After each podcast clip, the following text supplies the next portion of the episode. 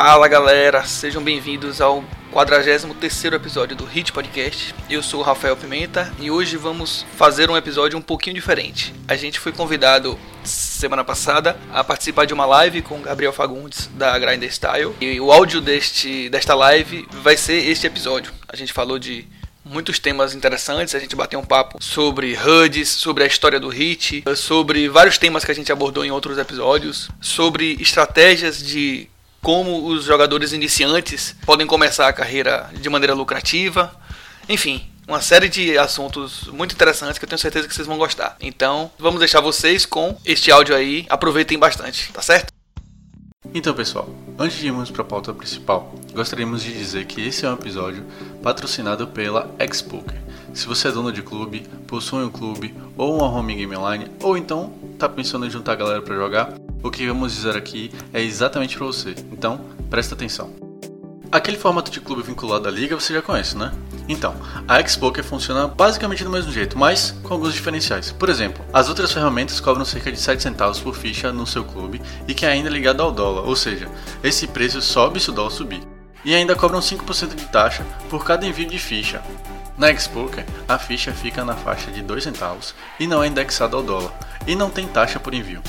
Segunda coisa, a Xpoker vem inovando desde que esse modelo de clube chegou no poker online. Algumas coisas, por exemplo, ranking de mão, mão da hora, stop loss, stop win, seguro contra azar. E outra coisa, o jogador ou clube que queiram tratar assunto diretamente com a equipe da plataforma pode fazer, sem burocracia nenhuma. A Xpoker ainda oferece condições especiais para situações especiais.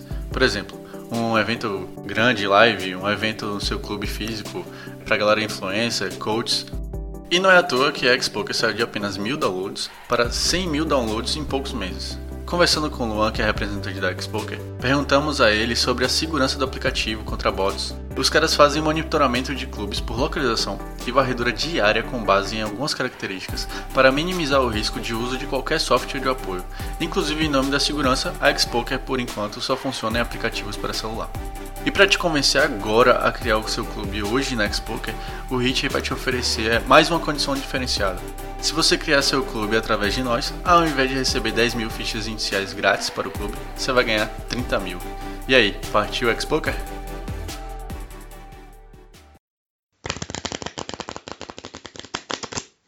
Salve, salve turma! Para começar mais um papo de pôquer aí com Rafael Pimenta, o Murilão, turma do Hit. Vamos falar de pôquer, vamos falar de bastante coisa legal aí. Aí sim, estamos ao vivo então. Você que está chegando aí, já chega dando seu salve, já, deixa, já chega deixando o teu like. Isso ajuda demais a impulsionar o conteúdo, para o YouTube entregar essa a live aí organicamente. Uh, deixa eu ver quem está por aqui. O Paulo Banfi, salve Paulo. Tamo junto. Ael Barão, boa noite, mestre, boa noite, convidados e boa noite para geral. Salve Ricardo Chabu, boa noite, Gabriel. Jorge Mutela, salve Gabriel. Então, ó, tem campeão do BSOP na área aí hoje. Pedro Letícia, boa noite, tamo junto. Paulo Roberto Madureira, boa noite. Então turma vai chegando, vai clicando no link. Uh, então sejam todos muito bem-vindos para a gente ir direto para o nosso bate-papo. Já vou colocar os caras aqui para dentro é, para a gente ir direto para o nosso bate-papo. Sejam todos muito bem-vindos a essa live. Essa live vai ficar salva e não posso começar a nossa live sem antes é, lembrar vocês aí da nossa parceria com a DM Créditos. Então, se você precisa aí fazer qualquer depósito ou saque no PS, em qualquer plataforma de poker online, apostas esportivas, é, usa a DM Créditos que ela vai fazer o meio de campo entre você e a plataforma. Então, melhor forma de você fazer isso é com a DM, tu não corre risco aí de tomar um calote, cair no golpe. E perder uma grana. Então, o link da DM é o primeiro link aqui da descrição. Então é só clicar lá. Não agora, depois da live, obviamente. Então, então é isso. Boa noite, Rondinelli Assis. Boa noite, Marcianque, escutando e gridando. Aí sim, GL, velho. Tamo junto. Uh, e é isso, vamos papo de pôquer. Vou chamar aqui o Rafael Pimenta e o Murilo. Deixa eu ver aqui. Adicionar a transmissão e adicionar o Murilão. Salve, salve turma! Sejam bem-vindos, Rafael, seja bem-vindo, Murilo. Manda aí teu salve para essa galera que está ao vivo com a gente e para quem está chegando aí daqui a pouco e para quem vai assistir essa gravação. Fala, galera. Fala, galera. Prazerzaço estar aqui. Eu que tantas vezes acompanhei seu, seu canal, indiquei no Hit. Foi um prazer enorme receber seu convite para poder estar aqui. Boa! Salve, Murilo! Fala galera, valeu Gabriel mais uma vez aí pelo convite, né? Pra gente vir participar aqui com você dessa live. Sempre bom. Boa! Cara, eu primeiro, antes de começar, eu que agradeço a vida. Imagino a agenda de vocês aí que deve estar puxada, corrida, e reservar um tempinho aí, uma horinha pra gente trocar ideia. É, é muito importante, então, cara, agradeço demais e pro que vocês precisarem, já podem contar aí com a gente aqui, comigo, com o espaço que tem aqui, tá sempre aí de portas abertas para vocês. Então, desde já sinto assim em casa, tá? Uh, eu tava comentando, a gente tava trocando ideia aqui agora, eu até comentei com o Rafael que eu tinha uma, uma pergunta que eu não podia deixar de fazer para alguém já que é do Nordeste antes de começar, porque dependendo da resposta a gente encerra por aqui mesmo. Né? Ah, me jogue então, na fogueira não, aí logo, vá. Eu não sei, eu não sei. eu não sei se o Murilo gosta de futebol. Gosta de futebol, Murilo? Sou muito chegado, não, mas. É, tá, beleza. Não é muito chegado, não. Então eu vou perguntar pro Rafael. Rafa, é... quem aí. é o campeão brasileiro de 87 para mim? o esporte. O esporte? Então, valeu, turma. Muito obrigado pela presença de foi vocês. Bom. Muito obrigado, foi ótimo estar aqui. Você devia estar perguntando de 88, eu ia dizer com muito, com muito prazer, foi o Bahia. Ah, tá, beleza, então tá tranquilo. mas, eu, mas eu queria essa, essa opinião, é bom saber. Mas tá beleza. É, vai ter alguns antes aqui, vai ter palmeirense daqui a pouco comentando, como sempre tem, mas enfim, saudações rubro-negras a todos. Bom, turma, é, vamos lá então. É o Barão, esporte, lógico. Tá louco? É, é, vamos lá. Cara, é o seguinte. É, a gente está aí num. Tem até um episódio de vocês que eu não, não me recordo, acho, se não me engano, é o 35 ou 36. E acho que foi lá no iníciozinho lá da, desse momento que a gente está uhum. passando de pandemia e tal, que fala um Sim. pouco sobre né, quais seriam o, o que, que ia acontecer com o cenário do poker e tal, como é que a gente estaria. Então, primeiro de vocês, como é que vocês estão nesse momento, depois de um ano e dois meses? É, imagino que ainda não vacinados, mas, mas como é que vocês estão? Como é que vocês estão enxergando o cenário do poker agora? É, queria ouvir isso de vocês é, antes da gente evoluir esse, esse papo aqui. A gente tem visto né, que as casas têm tentado é, criar os jogos e tal, fazer uns torneios, cash game, tentar voltar a funcionar, mas a gente sabe que está muito difícil, está muito complicado. Mas eu acredito que com essa vacina chegar já agora, né, instalada e tal, e que provavelmente até o final do ano a gente que minha expectativa, né, que volte a funcionar que acho que tá todo mundo com saudade de sentar numa mesinha de poker. Porra, tá louco. A mão até treme aqui. É. Nem fale, velho. É, a gente joga com um pokerzinho com ficha do lado, né? É, é, exatamente. Temos aqui uma pilhazinha aqui. É, sempre tem, sempre tem. Eu, o eu comprei... que você se referiu... Pode falar, pode falar. Tá, não, eu ia complementando. O episódio que você se referiu foi o 36, que a gente gravou uhum. poker em tempos de quarentena. Né? Foi logo no, no iníciozinho, assim, nos primeiros, nos primeiros meses, é, no primeiro ano da pandemia, né? Falando é. catastroficamente. Então, é, a gente percebeu logo no início qual seria a, o cenário nessa pandemia com, com relação ao poker, né? A, o online explodiu, os garantidos começaram a, a serem batidos e dobrados e, e triplicados né? Muita gente que não jogava, tinha só o hábito de jogar live, passou a, a jogar online porque era a única opção. Percebi né? muito isso. Eu acho que os efeitos a gente sente até hoje, né? É, infelizmente, eu não sei se felizmente ou infelizmente, né? Mas enfim, eu tenho visto nas casas o pessoal já voltando a jogar, com vacina ou sem vacina, ó, o pessoal já está voltando a, a frequentar a, as casas live. Acho um pouco temerário, mas enfim, é, cada cabeça seu guia, né? Exato, exato. Mas, eu também mas é senti isso, isso gente... e eu, cara, eu não sei se é uma percepção minha, ou talvez até por conta dessa questão aí de muito jogador de live, não sei, mas pelo menos aqui eu senti um, assim, é, um aumento muito grande de jogadores que estão começando de tudo, sabe? Sim. De gente sim, nova, sim, de um público novo, cara, muito, muito maior do que se a gente for pegar é, 19, 18, até ali o, o iníciozinho de 2020. Não sei se esse talvez seja um efeito da galera estar tá mais em casa ali procurando o que fazer, né? É, e aí acaba Provável, encontrando né? ali um, um Zinga Poker da vida e vai procurar o que, que é depois, né?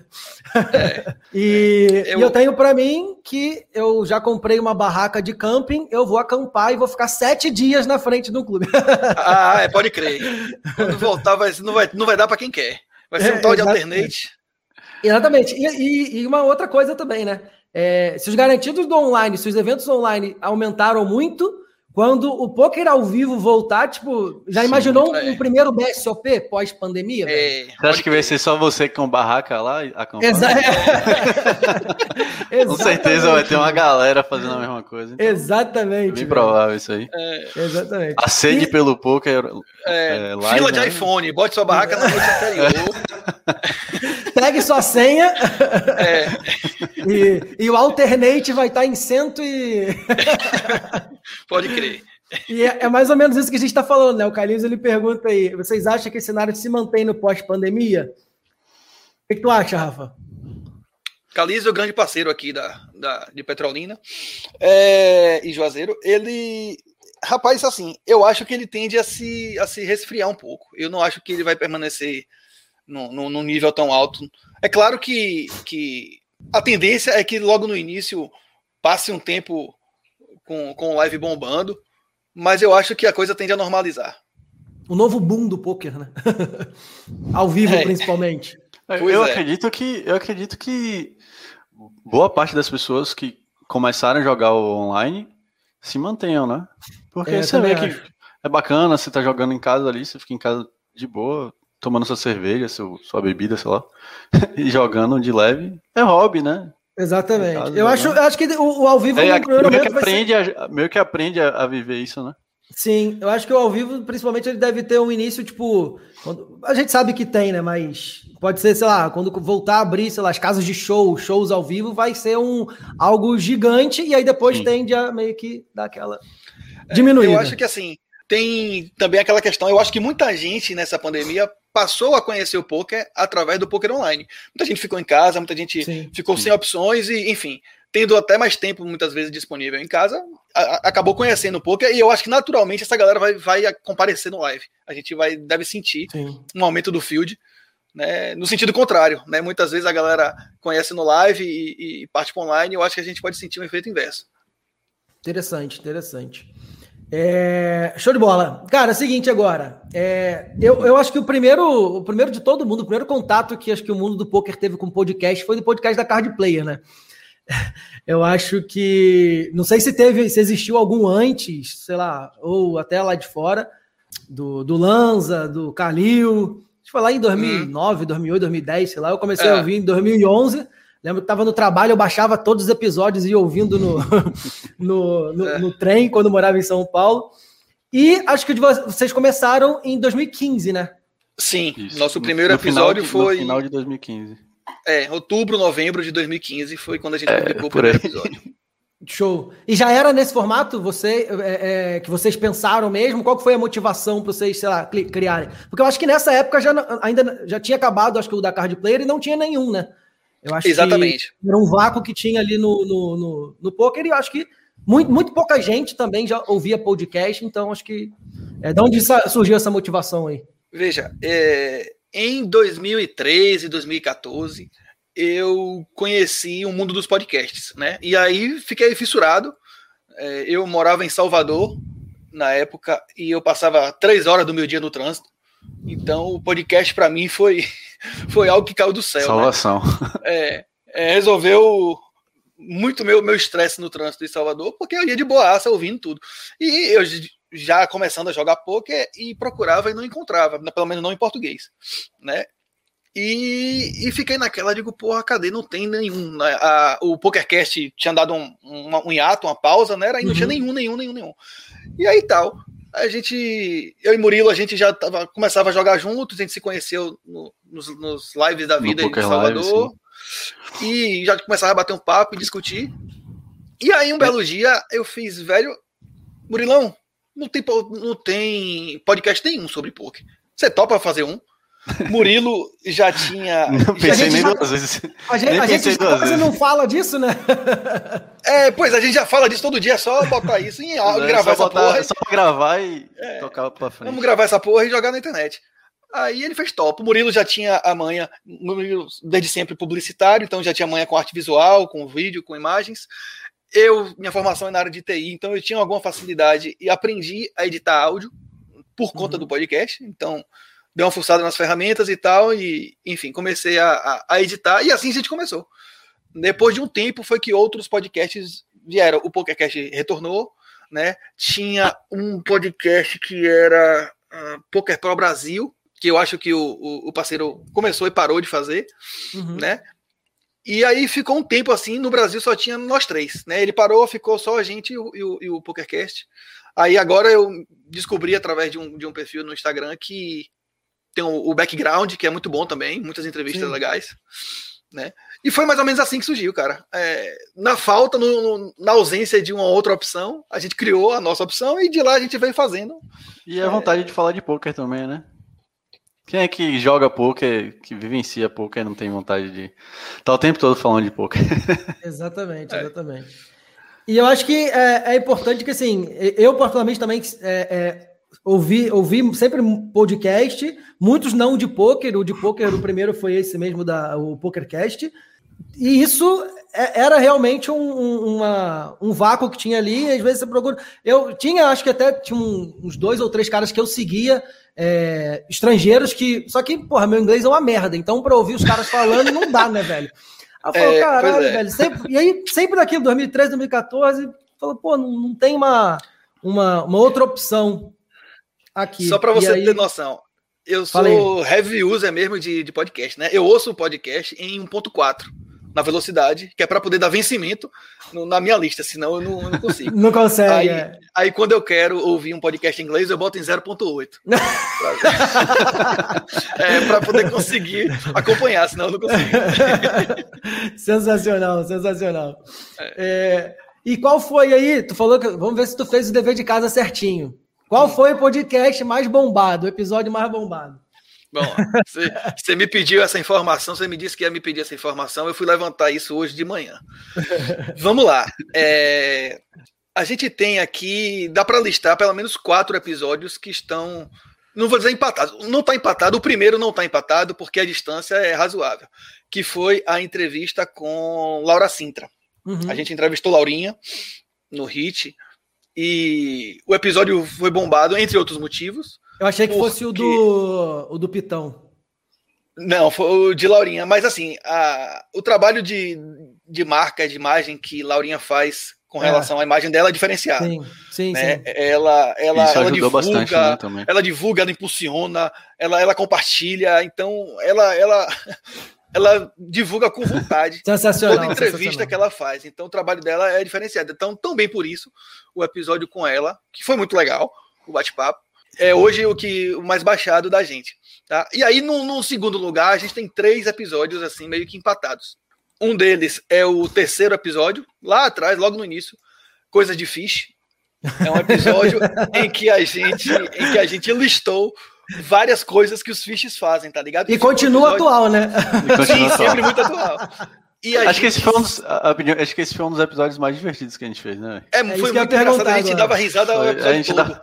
lembrando. Só deu risada no episódio. Coisas, é, então, eu acho que por isso ele é um dos mais ouvidos, porque ele de fato ficou muito engraçado. Coisa difícil, o episódio 3. Um outro que tá muito, muito é, na mesma categoria ali, é o episódio 7, e eu, a gente fica até orgulhoso por isso, que é o Estude Poker ou Fique para Trás. Uhum. Foi um episódio em que a gente falou sobre a importância de, de se estudar, né, da mutação do jogo, né, das linhas que vão mudando, né, e de que se você não dedicar um tempo. Se você de fato quer tornar o, o hobby ou a profissão lucrativa, você tem que dedicar um tempo para poder estudar o joguinho. Senão você vai perder dinheiro. Não tem outro, não tem para onde correr. Então esse episódio é um episódio também que que está entre os mais ouvidos e um outro que para mim inclusive foi uma surpresa. Eu não esperava que esse episódio ele fosse ter tanto tanto view, que foi o episódio sobre GTO. A gente tem um episódio que fala sobre, sobre o que é o GTO uhum. e como ele é utilizado como parâmetro, por exemplo, para se jogar uma linha explorativa. Né? Não adianta, você não consegue jogar uma linha explorativa se você não souber qual é o GTO uhum. daquele spot. Né? Sim. Então, esse também é um outro episódio que está ali no, no segundo patamar junto com os outros dois. Show de bola. Pegando um gancho, então, já que tu falou de, de GTO, falou de estudo, de, de, desse tipo de, e é necessário, é necessário não, né? É indispensável para qualquer uhum. jogador, seja ele o cara que está chegando hoje, ou seja o cara que já joga aí há, há, há, anos. É, da importância do estudo, e eu também fiz o dever de casa, esse é o episódio 7. e eu quero pegar um gancho, é, porque eu recebi até uma pergunta sobre isso de um usuário do Instagram que não tinha nome, era PokerPlayer17752.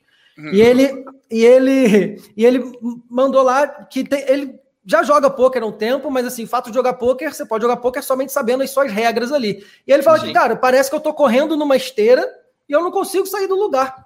Tipo, eu tô correndo ali, eu faço um esforço danado, queimo caloria, mas eu não saio daqui. E aí, então pegando o gancho dessa pergunta, a gente sabe que é necessário estudar, mas beleza. E aí eu acho que vou direcionar a pergunta pro, pro Murilo. Tem um outro episódio também que fala sobre variância, né? É, acho que foi o, o primeiro. primeiro episódio, é. E, querendo ou não, uma das formas de, sei lá, escapar da variância é tu estudando, porque muitas vezes Sim. tu acaba colocando a culpa na variância em leaks que é do teu jogo. Você joga poeira para debaixo do Exatamente. É isso que eu e falei. aí, qual, como, é que, como é que começa o cara que tá chegando agora? Esse cara, por exemplo, que sente que tá na esteira, como é que ele estuda o jogo?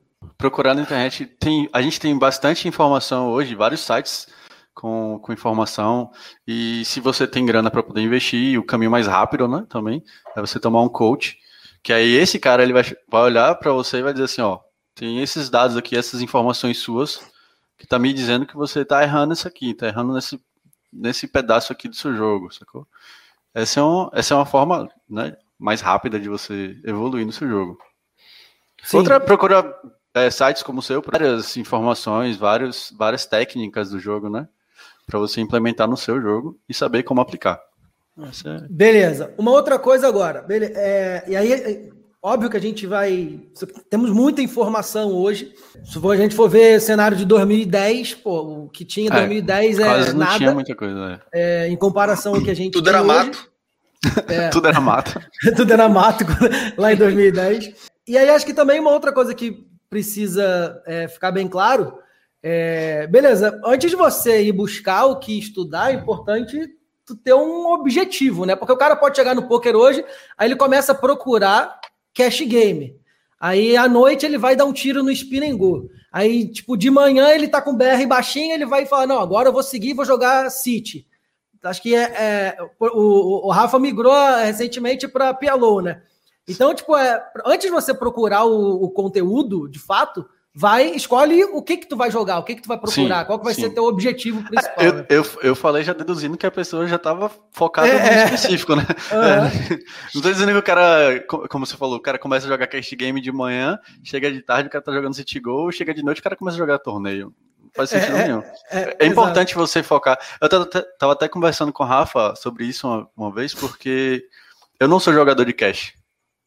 E aí eu tava, eu tava acompanhando ele jogar, e aí ele fez uma jogada que eu falei assim, pô, mano, se você faz isso no torneio. Você é, tá morto. Você tá fazendo besteira, sacou? Mas no cash é completamente diferente. Você tinha que fazer a jogada. Então, assim, se você não tem um foco do estilo de poker que você tá jogando, vai dificultar muito mesmo. É, a gente então, é, é gravou é no episódio no... 13, o episódio 13 foi tentando responder exatamente essa pergunta, que é uma pergunta muito comum, né? De uhum. quem tá começando. Por onde é que eu começo? Por onde é que eu vou? Né? O episódio 13 ele chama Sitting Go, MTT ou Cash Game, por onde começar. Foi tentando exatamente é, esclarecer isso e mostrando as características de é, cada uma dessas modalidades. Né? O cara tá meio perdido. para poder dar um, dar um resumo, eu não queria dar o um spoiler, não. Vão lá e ouçam. Mas, Isso, assim, boa. É, eu acho que para quem está começando. O link está aqui na descrição, tá, turma? Depois vocês vão lá. E... Massa. É, para quem está começando, eu acho que o importante é você adotar uma modalidade que seja é, que ele exija menos conhecimento e que tenha o mínimo de variância possível.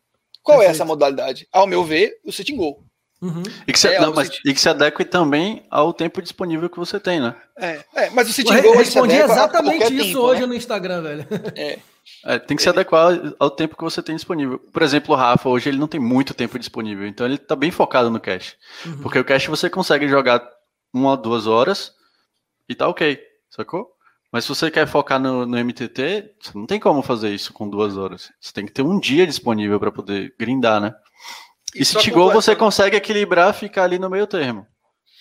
É, né? E só para complementar a, a pergunta que o brother fez aí, é, eu entendo assim, uma outra coisa. Bom, primeiro decidir a modalidade. Eu acho que a modalidade inicial deva, deva ser sitting goal. Você se adapta às diversas fases que um torneio, por exemplo, lá na frente uhum. vai poder de colocar, o heads up vai jogar com mais frequência, o, o, o momento do ICM, né, uhum. e tudo mais, e aprender a jogar short stack.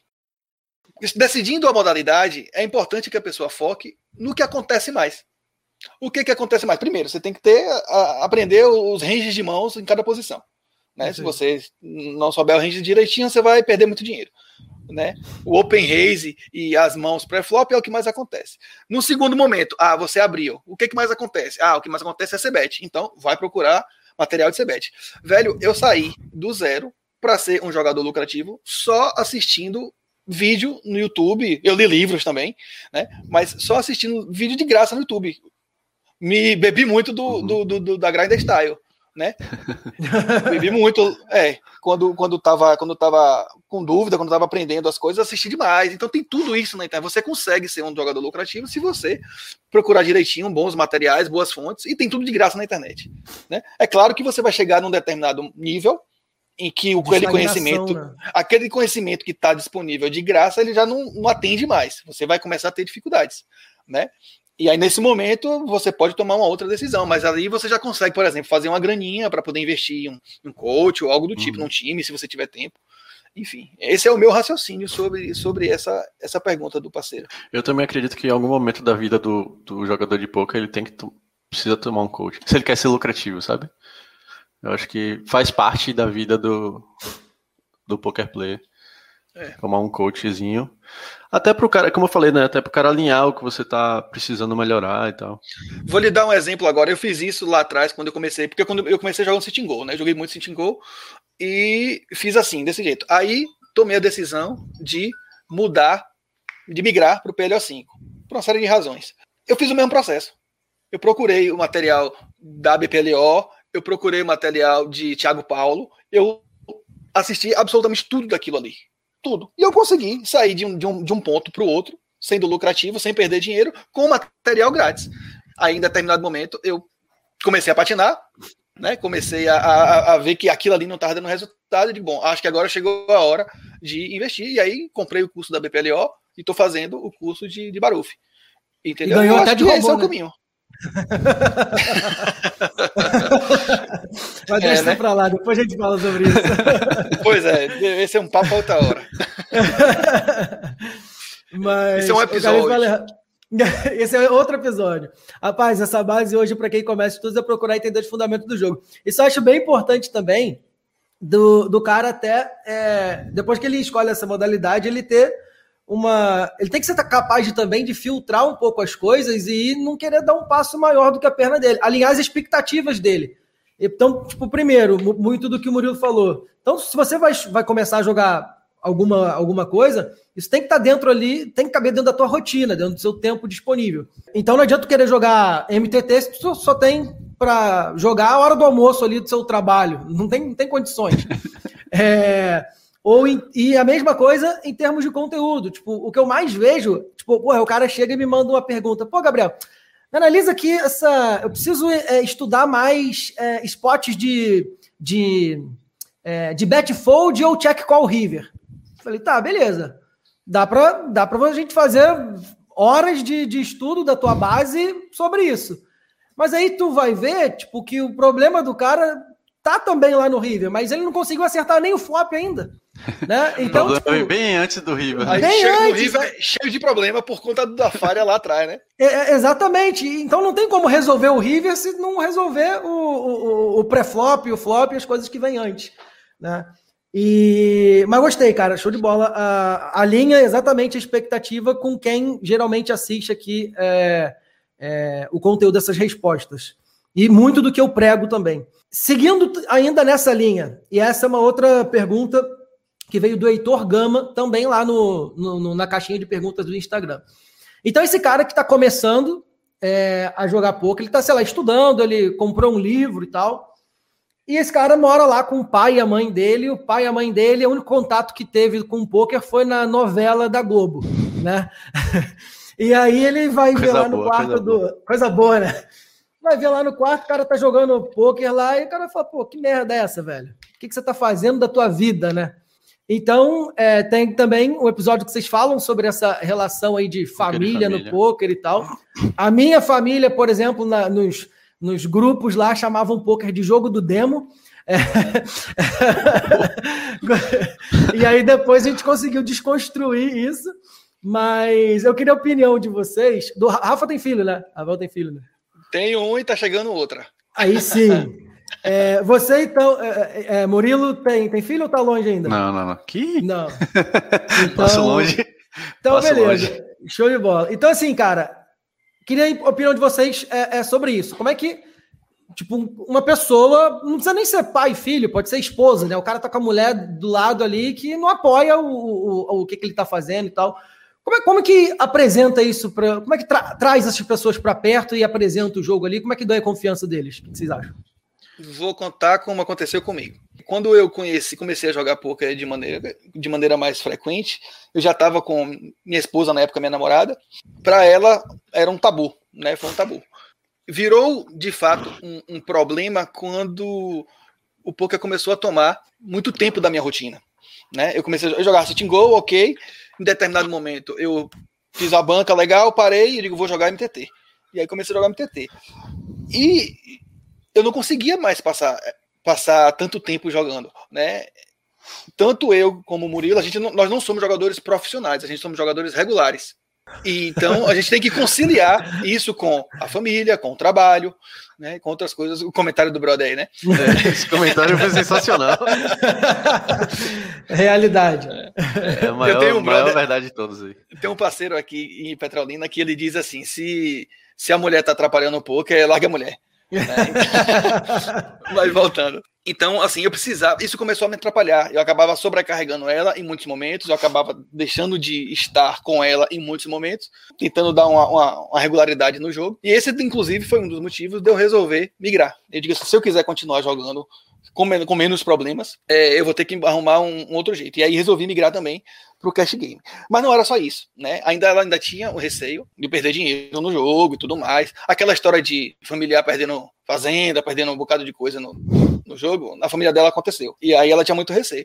Eu tentei várias abordagens. Eu tentei primeiro isolar ela do jogo. Eu digo, bom, eu vou tentar jogar e não envolver ela, manter ela distante para ela não ficar chateada e reclamando. Não deu certo. Então eu, eu, tentei uma abordagem diferente, que foi aproximar ela. O que foi que eu fiz? Eu mostrei qual era o meu plano, principalmente no cash. Eu fiz assim, olha, meu plano é esse. Eu vou começar, eu vou começar de lá de baixo jogando baratinho. Eu já tinha banca para poder começar jogando no nível um pouco mais acima. Eu digo, não, eu vou fazer o, dever de casa. Eu vou começar lá de baixo e vou corrigir os meus erros jogando baixo. Então eu vou fazer assim. Meu plano é esse. Quando eu tiver X bains do nível de cima, eu vou subir e vou subindo a essa medida. Se eu precisar descer, eu vou descer. Então eu nunca, por exemplo, vou mexer no meu dinheiro, do meu dinheiro do meu salário que eu recebo todo mês para poder jogar, porque eu tenho uma banca para isso. E minha banca ela vai se ajustando. Se, eu for, se ela subir, eu vou subir. Se ela descer, eu vou descer. Eu vou ser disciplinado com relação a isso. Quando ela viu esse planejamento, ela passou a confiar mais no jogo nesse, nesse quesito, né? O poker deixou de tomar tanto tempo assim, eu conseguia encaixar em horários que não atrapalhassem nossos momentos em casa e, e, também para poder fazer outras coisas, né? Porque o, o, cash game nos dá essa flexibilidade e também é, resolvi entre aspas o problema do, do, do, receio de perder dinheiro ou coisa do tipo, entendeu? Essa foi a abordagem que eu utilizei e deu certo para mim. Outras pessoas têm, outros, têm outras maneiras de lidar, mas foi o que funcionou para mim, entende? É, eu, eu acho que quando você consegue mostrar que você tem uma dedicação para aquilo e que aquilo não é só uma brincadeira, sabe? Tipo assim, você, você quer se dedicar àquilo e você mostra que você tá comprometido com isso, que você faz com que a, as outras pessoas compreendam e te entendam um pouco mais, sabe? E faça assim, não, beleza, tá, ok, Vamos ver até onde isso vai. E aí, quando você vem e puxa um big hit, aí ele fala assim: ah, agora eu tô feliz. É, tem outro ponto, tem outro ponto mas, que a gente mas... acabou não mencionando, que é mostrar para as pessoas que não se trata de um jogo de sorte, porque quem tá de fora Exatamente. não conhece. Né? Então, esse é um trabalho que vem antes, inclusive, de você mostrar. Me explique então como fulano de tal ganhou 32 torneios. Assim, né? Que sorte é essa que, que, não existe, né? Exatamente, exatamente. Então é você fazer essa, essa mostrar a questão do longo prazo, toda aquela conversa. É um trabalho que a gente tem que fazer com as pessoas que estão perto de nós também. Cara, é legal vocês falarem isso, e eu acho que é muito importante que a, o, que a pessoa que está nessa situação que ela é, use isso que tu fez, né? Sei lá, mostre qual que é a tua ideia, qual que é teu objetivo, como que tu vai chegar lá, e também tem uma outra parada que eu, que eu vejo. Várias, várias vezes eu vejo o comentário: pô, tomei a bad beat na bolha do Big 11 e quebrei o mouse. E acho que a família. Aí não ajuda, né? Aí não ajuda. E aí, tipo, tu vê a parada, fala, beleza. Aí, como é que tu quer? Que a tua esposa apoie uma parada que tá te fazendo mal. E a família Exato. tem isso, né? Aqueles, aquela sim, parada sim. de proteger o, o, o, o, É muito filho. mais por proteção do que qualquer outra coisa. Exatamente. E aí, sei lá, a, a, pode vir várias desculpas, mas no fundo, no fundo, é só proteção. Mas o cara vai olhar e vai falar, porra, isso daqui não tá fazendo mal para ele. É óbvio que eu não vou apoiar algo que te deixa desse estado aí, é. alucinado e, né? E acho que tem muito isso. O jogo ali, o, o reflexo que ele traz ali para você e as suas atitudes é, jogando poker ali, elas vão dizer se você vai ter o apoio ou não. Então a melhor coisa talvez seja você aproximar mesmo e mostrar que o jogo tá te fazendo bem, não mal, né? Uhum. E tem outra coisa, Gabriel. A gente até comentou isso no último episódio, se não me falha. O poker, falando, falando em, bom português, o poker não é para todo mundo. Por quê? Qual a ideia? Você precisa tratar o, o poker como se ele fosse uma empresa. Como se fosse uma empresa. Você vai ter que aprender várias áreas para poder para poder lidar com poker. Como, do mesmo jeito que você tem que estudar CBET, Tribet, é, range de open raise, pererei parará, você quando você vai abrir empresa, você tem que saber sobre o mercado que você atua, você vai ter que saber sobre contabilidade, você vai saber um pouquinho sobre direito associado, é, legislação trabalhista, e, enfim, uma cacetada de, de outros atributos também. Por exemplo, na empresa você tem um capital de giro que você precisa administrar. No poker é a mesma coisa, você tem seu, sua, sua gestão de banca. Então, os mundos, eles são muito próximos. E assim, nem todo mundo tem perfil para ser empresário. Do mesmo jeito que nem todo mundo tem perfil para ser grinder feroz de poker, entendeu? Exige um, um, nível de dedicação e controle emocional que nem todo mundo está preparado para ter. Essa é a real. Entendeu? É muito legal, é um jogo gostoso, quando você ganha, ótimo, mas o jogo de maneira regular, e especialmente o jogo de maneira profissional, se, se for a intenção, não é para todo mundo. Não é mesmo. Então, Perfeito. é isso. Identifique seu perfil. Se você de fato tem perfil para isso, se não, é, não vale mais a pena você deixar ele como um hobby, fazer isso, isso. vez ou outra, do que levar tão a sério e acabar gerando os problemas, entendeu? Concordo demais, velho. Bom, bom termômetro, e o, o Calizo fala exatamente isso, né? Um bom termômetro é ter um estado emocional que sua família não perceba se você ganhou ou perdeu uma sessão. Até Boa, porque tu vai perder bem. Muito mais do que ganha, né?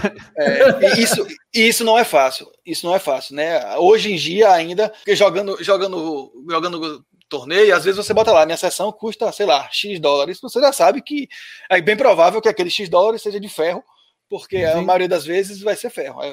Ali, aqui você salva e tal. Jogando cash, você muitas vezes não sabe. Então você pede dois, três, quatro, cinco bainhas numa sessão ruim. Né, uhum. Dependendo de quantas horas você joga. E aí minha esposa ainda olha para mim e fez assim: eu consigo saber na sua cara se a sessão foi boa ou se foi ruim.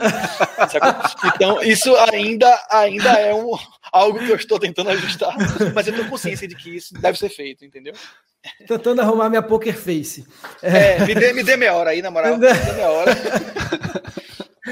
E ah, lembrando, então, teve uma pergunta lá que eu esqueci de trazer. Eu falei que ia trazer e não trouxe. Respondendo a pergunta do rapaz lá no Instagram: como é que você resolve o início de sessão péssimo? Vai.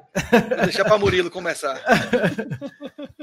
Rapaz, no MTT eu normalmente quito logo. Véio. Se eu começo uma sessão que eu vejo que eu não tô bem, eu não continuo. Se eu começo a sessão e eu tomo uma bad e aquilo me afeta de uma forma absurda, eu paro de registrar na mesma hora, sacou? Ou então eu eu deixo tudo em sit out, levanto, vou dar uma respirada, vou beber uma água, e se eu achar que eu consigo voltar, aí eu volto, sento com calma de novo e continuo. Eu não sei como é no cash game, por exemplo com o Rafa. Mas deve no ser é mais parecido, fácil. Né? No cash é mais Você fácil. pode ficar sem posso... mais simples, né? Eu posso fechar, é, fechar a janela e não tem prejuízo nenhum. Você ainda tá ali com 10 telas sim, abertas sim. e é obrigado a terminar aquela zona é. que tá tudo é prejuízo, sacou? Sim. Pra mim, não. Pra mim é.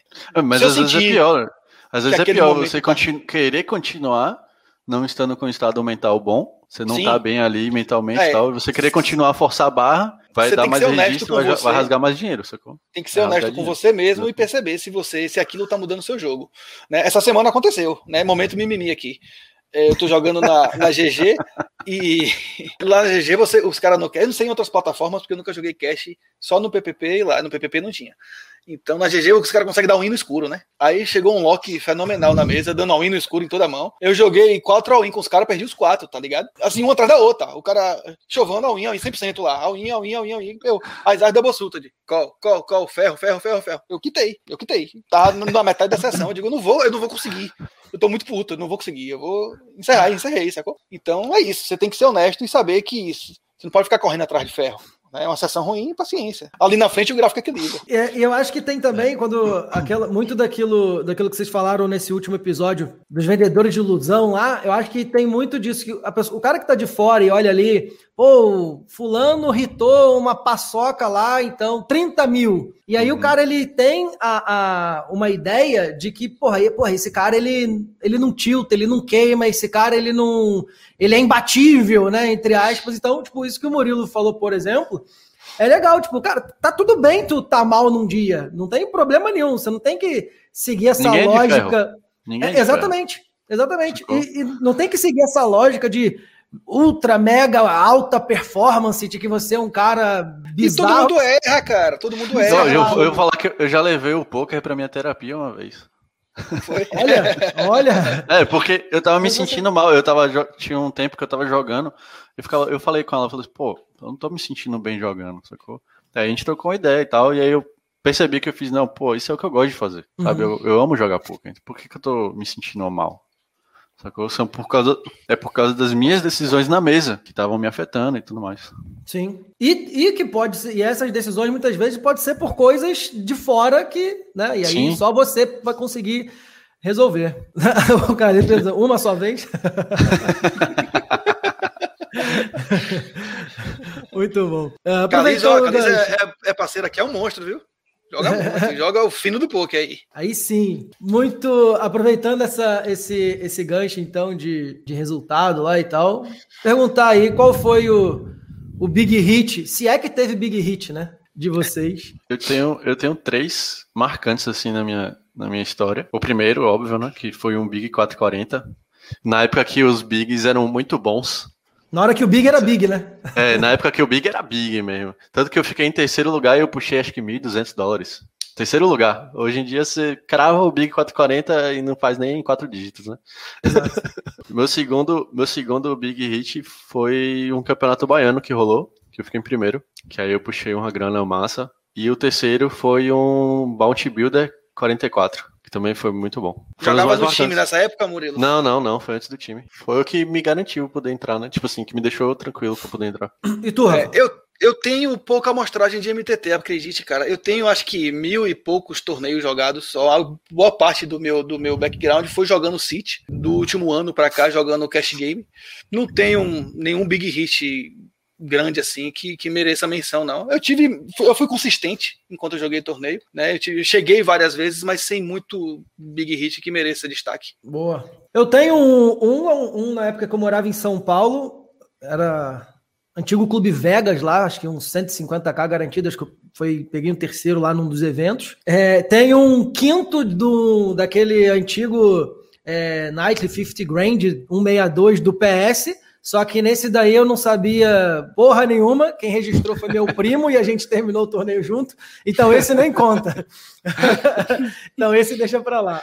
Era na época que você nem sabia o que era poker direito? Nem sabia o que, que eu tava fazendo ali, mas tá bom. Tinha lido o livro do Aprendendo a Jogar Poker. Léo Belo. É, Léo Belo, isso. Mas deixa pra lá. É...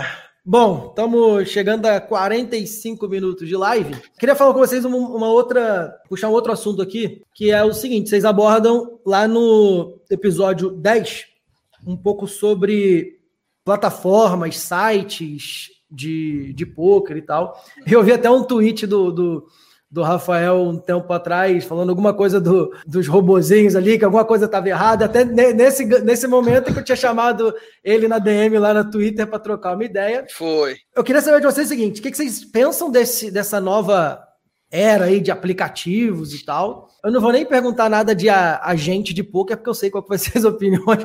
tá brincando, deixa pra lá. É, até que ponto vocês acham que vale a pena jogar nesses aplicativos? Se é. que que Acho que o Rafael não joga mais o cash, né? Migrou para o GG. É, eu tô é... fazendo experiência na GG, tô conhecendo a plataforma. É o primeiro mês que eu tô jogando lá. Né? Tava jogando até então no, no PPP. Esse é um dos poucos episódios nossos que ficaram datados porque surgiram algumas plataformas depois desse episódio, né? Uhum. Lá a gente falou de, de Party Poker, de 888, de PS. Das tradicionais, né? É, Talvez de BPL, não me recordo, acho que sim. E aí depois já chegou a GG, chegou a, a Paripoker, o, o PPP, tem o Poker também, X-Poker. Então, então já Bastante chegaram várias plataformas depois que trouxeram uma cara nova, inclusive com um modelo de negócio diferente, porque é. não existia a questão de ligas e clubes como tem agora né, nesses, nesses outros sites. A minha o, percepção... BPL, o BPL até já existia essa questão de agência das pessoas abordando sim, umas sim. as outras e tal. Mas nesse acho formato. Foi ele que começou clube, com esse formato, né? É, nesse formato de clubes e ligas, eu acho que vem do PP Poker para cá, eu acho. Eu conheci com o PP Poker também. Enfim, o que eu acho? Eu acho que tem trazido um. Eu acho que eles têm conseguido chegar em lugares que eles não chegavam. O field desses sites, desses, dessas plataformas é nitidamente mais fácil mas eu acho que ainda carece de algum amadurecimento, em vários sentidos. A primeira questão é a questão, por exemplo, existem ferramentas, recursos simples que a gente não faz ideia do porquê que essa zorra ainda não está implementada. Caraca, exemplo, Rocks Poker, velho. Rocks você, rapaz, velho, você tá muito underground, né, da, daqui a pouco vamos puxar Everest aí, pô. É. Caralho, eu joguei no Everest, mano. Pô, eu, joguei muito Shasta no Everest. Não, eu acho que desses antigão, assim, o Futilt talvez tenha sido o, Futilt era o que eu mais jogava. Era o que eu mais é. jogava. Mas sim, voltando. Eu acho que carece de alguma. Tipo assim, por que, que não existe o rebuy automático no PP Poker no, no Cash Game? Explique a razão disso. Sabe, alguns pequenos recursos que você percebe que a plataforma não está tá caminhando na velocidade que deveria. Né? Você vê a desconexão o tempo todo acontecendo no, no PPP quando você joga. Fica lá carregando, perda de conexão. Ah, como isso acontece de maneira geral, não acho que seja um problema da minha conexão. Eu acho que é um problema da plataforma que por algum motivo não está não tá mantendo. Né? E a questão da segurança. Né? Eu acho que, que tem muitos pontos com relação à segurança dessas plataformas novas que elas precisam ser melhor trabalhadas. Eu acho que são essas as minhas primeiras impressões. Os fields são excelentes, né? Você Sim. vê os fields de fato mais soft. Sim, eu acho que tem a própria questão é, da segurança do, do, e integridade do jogo, é, esse é um ponto. E eu acho que esse formato, esse modelo de negócio de agência e tal, também apresenta o risco. Até teve há um tempo atrás, alguns meses atrás, teve um, um aluno nosso que perguntou o que, que, poderia ser feito, porque ele, sei lá, entrou num site, se cadastrou lá num clube, não, não conhecia o, quem era o a, tal do agente dele e tal. Ele entrou lá, tipo, forrou uma paradinha, puxou lá uns três contos lá e continuou e deixou a grana lá. E aí, tipo, do, no outro dia, sei lá, dormiu, no outro dia ele foi ver a conta dele, tava zerada. A agência, entre aspas, já não existia, ele não conhecia, ele não sabia com quem falar, o que falar, vai falar o quê. E aí, tipo, é, às vezes. Às vezes numa liga que, sei lá, você não conhece o cara, então tem essa questão. A gente tem, eu tenho, a gente tem até uma, uma uma agência que é na Liga Suprema e tal, mas eu sempre deixo claro pros caras, velho, ó, toma cuidado, se você vai, olha, se você vai jogar, é, joga, faz a mesma coisa que se fosse é, é, utilizar uma, um, uma plataforma que você não conhece, um lugar que você não conhece. Não deixa toda a tua banca ali, 100% da tua banca ali. Deixa uma parte ali que tu joga, sei lá, dois, Exato. três dias, talvez. Tu tem segurança. Porra, se der merda ali, beleza, você perdeu o mínimo que você podia perder. Né? Então, é importante falar isso para para as pessoas não. É, quando não eu falo segurança, eu falo pensando nisso também. Você perceba, é algo que, que outros sites mais maduros fazem, que essas plataformas novas não fazem. Que é, por exemplo, cadastro. Sim. Por que, que elas não fazem cadastro? Me explique, me dê um motivo para elas não fazerem cadastro. Ah, beleza, a plataforma cresceu dessa maneira. Cresceu, ok. Mas assim, crescimento a que custo? A que custo, a custo, a custo de deixar a plataforma insegura, com esse tipo de, de, de, impressão, né? Aí um cara desse se reta e não joga mais na plataforma, vai jogar em outro lugar. Eu acho que ainda merece, tem que amadurecer muita coisa ainda. Perfeito, concordo demais. Murilo, joga MTT em, em aplicativo? Já joguei algumas vezes no PPP, mas muito pouco, muito, muito pouco. Só jogo em dois sites hoje, só no PS mesmo e no Winner. Outra coisa, Pode falar, pode falar, Rafa. Não, eu ia dizer que Murilo só vai no Iner pra buscar mesmo. Ele fez assim, tô precisando de uma grana, vou aqui. Aí ele. Quando tô precisando de dinheiro, lá, ele joga no Iner. Ali, é, aí ali ele, só vai fechar o caixa, né? É, torneio. Aí passa uma semana sem jogar, trabalhando, não sei o que e tal. Falei assim, pô, vou jogar hoje. Já vai no Iner, busca mais uma parada, umas 400. É assim. Sensacional. Dá um salve pro Herbert Alves. Esse cara Alves. aqui, se, se, houvesse um ranking, ele estaria no topo. Toda live nossa ele tá aqui, então merece o nosso salve. Como outros aqui, Alves, o Ricardo, o Coeb. Não vou ficar falando todo mundo, porque senão eu vou esquecer, obviamente, de alguém. Então não devia nem ter falado do Herbert, né, porra? Agora falo do resto. Agora eu vou falar do resto. Uma outra coisa também que, que gera até um, uma certa, não sei, insatisfação eu não uso, e das vezes que eu jogo, não uso, porque eu acho, primeiro, desnecessário por conta do, do, do field ali e tal, é, usar HUD no PP Poker, além de ser caro. Agora, nos, nas outras plataformas, vocês acham que é uma tendência a, a diminuir o uso do HUD, chegar ao, entre aspas, banimento do HUD, ou vocês acham que não? E, e se vocês usam, acho que talvez o Murilo, imagino que use, eu também uso, e eu acho que, sei lá, acho que não tem problema o HUD. Eu acho que é uma habilidade que você precisa desenvolver e saber usar, sim, interpretar as stats ali. Então, não é fácil não é, usar o HUD, né? Não é fácil usar o HUD, exatamente. Muitas vezes pode ser até o, o, o, efeito contrário, né? Tu pode Exatamente. usar o errado. Você, você, tem tanta informação lá e aí você acaba usando a informação da forma errada, né? Porque às vezes você nem tem dado o suficiente para estar tá usando. Ah, vou, vou estudar, analisar né? o. Vou dar um check and raise aqui, porque o meu oponente folda muito para mim, mas tenho 50 mãos dele. Né? É. Informação e... zero do cara. Informação zero, é. Ah, mas o HM tá falando aqui, pô.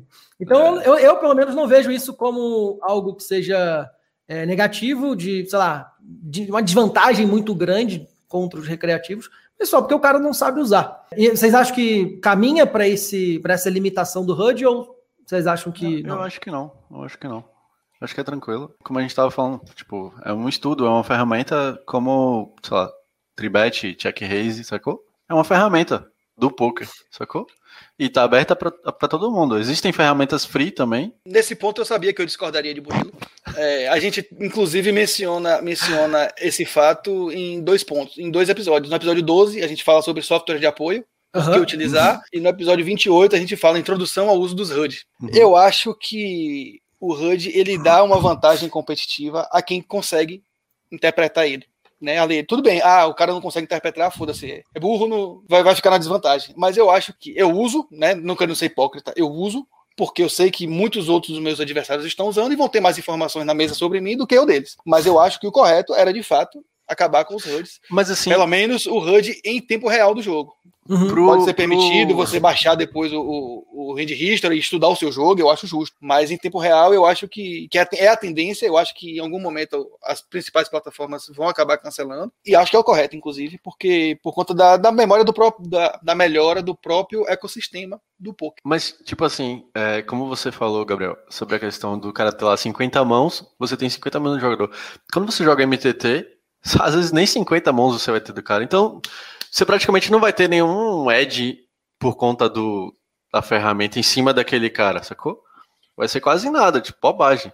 Vai ser mais é, em cima dos caras que são regulares, sacou? Uhum. Porque esses caras você vai ter informação, esses caras você vai ter mil mãos, duas mil mãos, tá ligado? E aí sim, e aí esses caras também vão estar usando HUD contra você. E eles vão ter mais ou menos o mesmo banco de, de dados que você, né? E, é e uma, outra, eu acho que não é tão que... ruim contra o fio de, de recreativo. Sim. Sacou? Uma outra coisa que até a gente comentou numa outra live aqui. Acho que o, o jogador regular, o jogador que é bom mesmo, ele vai ganhar independente do, do recreativo, independente de ter HUD ou não.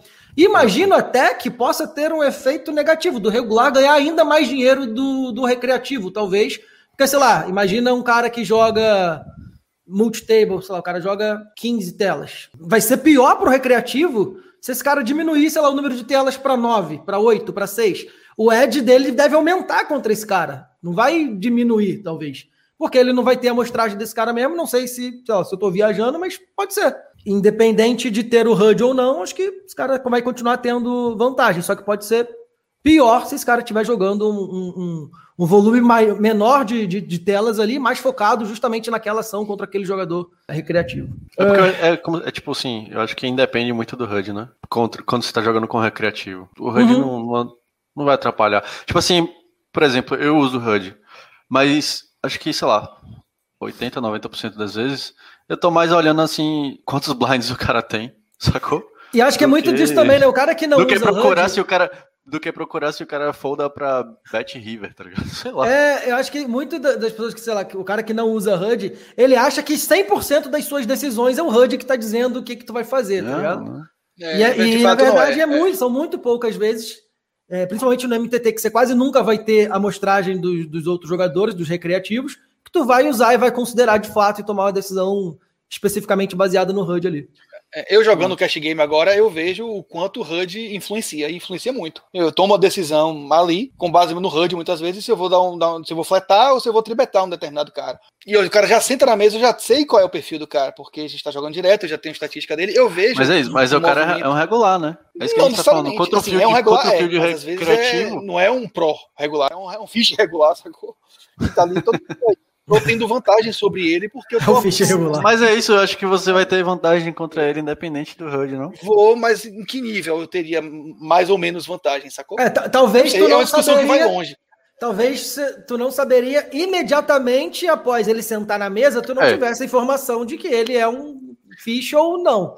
Talvez isso, mas jogou algumas mãos ali, acho que já, já vai ter informação para saber, olha, pô, isso daqui não faz sentido nenhum. Até porque eu já acompanhei você jogando e eu vejo que você dá muito mais note do que eu dou note, tá ligado? Nos jogadores. Uhum. Você, você sempre tem todos os jogadores coloridos na mesa. É. Então, então é. é para você, principalmente, independe muito a questão do HUD, sabe? Porque você mesmo já marca os jogadores e quando ele senta na mesa, você já sabe quem é ele. Eu já percebo um movimento no sentido de, se não acabar de vez, mas de restringir. Por exemplo, uh, o, o, PPP, até onde, até onde eu, eu sei, eu posso estar desatualizado, mas não tem HUD que funcione em cima dele. Ele tem o HUD nativo dele, né? Pronto, tem um HUD nativo. Mas você veja que aquele HUD nativo tem uma quantidade limitada de stats. Você tem ali oito stats, eu acho. Já não é aquela porrada de estética que o Roden Manager ele dá, que você personaliza e bota a estética que você quiser e o caralho. O, o, a GG. A GG também é uma quantidade limitada de stats, é um, é um HUD nativo também. Né? A partir de determinado nível que você chega lá do, do, do, do e tal, você, ele mostra para você um, um HUDzinho e também é uma quantidade limitada de stats. E são stats da mesa. Ele não lhe dá histórico completo. Ele, se você sair dessa mesa e entrar em outra mesa com o cara lá, começa do zero a contar a estatística dele. O PB Poker já pega a base inteira do cara. É, já mantém um histórico grande lá. E tem outra coisa, mano. É, por exemplo, como eu falei, como a gente tava comentando sobre você sentar na mesa esquentado já, sacou? Às vezes tem o estado mental do cara, que não vai ter nada a ver com o que tem lá no, de, de informação dele no HUD. E aí ele vai jogar completamente diferente das informações que você tem dele. Mas isso é uma situação então, pontual, né, velho? Isso é sabe? é exceção, não é a regra. Não, mas é isso, pô. Eu tô falando em, em relação a você jogar contra o recreativo. Ele nem sempre vai jogar daquele jeito que ele sempre jogou. É isso que eu tô falando. Às vezes ele pode ter, ter começado a estudar e você não sabe também. ah, a gente não sabe nada. É, a única coisa que você sabe são informações passadas dele. E você vai tomar decisões com, com base nisso. Mas não significa que o cara não estudou, que o cara não tá mais focado nesse momento, sacou? Que ele não tá tomando as decisões corretas no momento. Por isso que eu acho ok. Carlos, eu acredito que vai acabar os HUDs. Eu acredito que caminhamos para uma limitação maior. Acabar, eu acho que se acabar vai demorar muito ainda. Caliza é da toma de Rafa. Boa noite, Lindomar. Aí o Barão pergunta, pensando nisso, aquele símbolozinho de número de mãos do PS seria ruim então? Qual é o símbolozinho do número de mãos do PS? Cara, é porque também sei, tem uma cara que eu não jogo no PS e eu não, eu não, me, não me recordo do que, que ele tá falando. Mas eu acho que não tem aí símbolo de mão. Número de mãos? Acho que não, cara. Pelo menos no PS. Pelo menos eu tô não tô sabendo disso. Bodog joga sem informação nenhuma, cara. Bodog nem nome tu tem, tem número. o Santos Antônio manda é aí. É hardcore aí. É. Nunca ainda existe aí.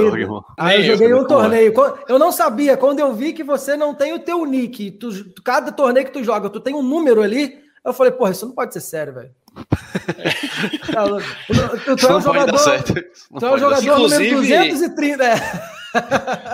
tá Inclusive, o Paripô que fez uma atualização, se não me falha a memória, obrigando o nome real, não é isso? Teve uma, uma, uma mudança no, no Paripoker Eu não jogo sentido. no Paripoker faz muito tempo. Esse é o diferencial do Bodog, não temos informação nenhuma, mas pode ser. É, show de bola. Paladino Red Pill, boa noite. Quais os sites em que o HUD é proibido? Paripoker não tem. E aí, cara, dependendo da plataforma que tu, que tu vai jogar, se, dependendo do software que você usa, vai lá no site do HM e olha lá a lista de sites que são liberados, que aí tu consegue ter essa informação exata.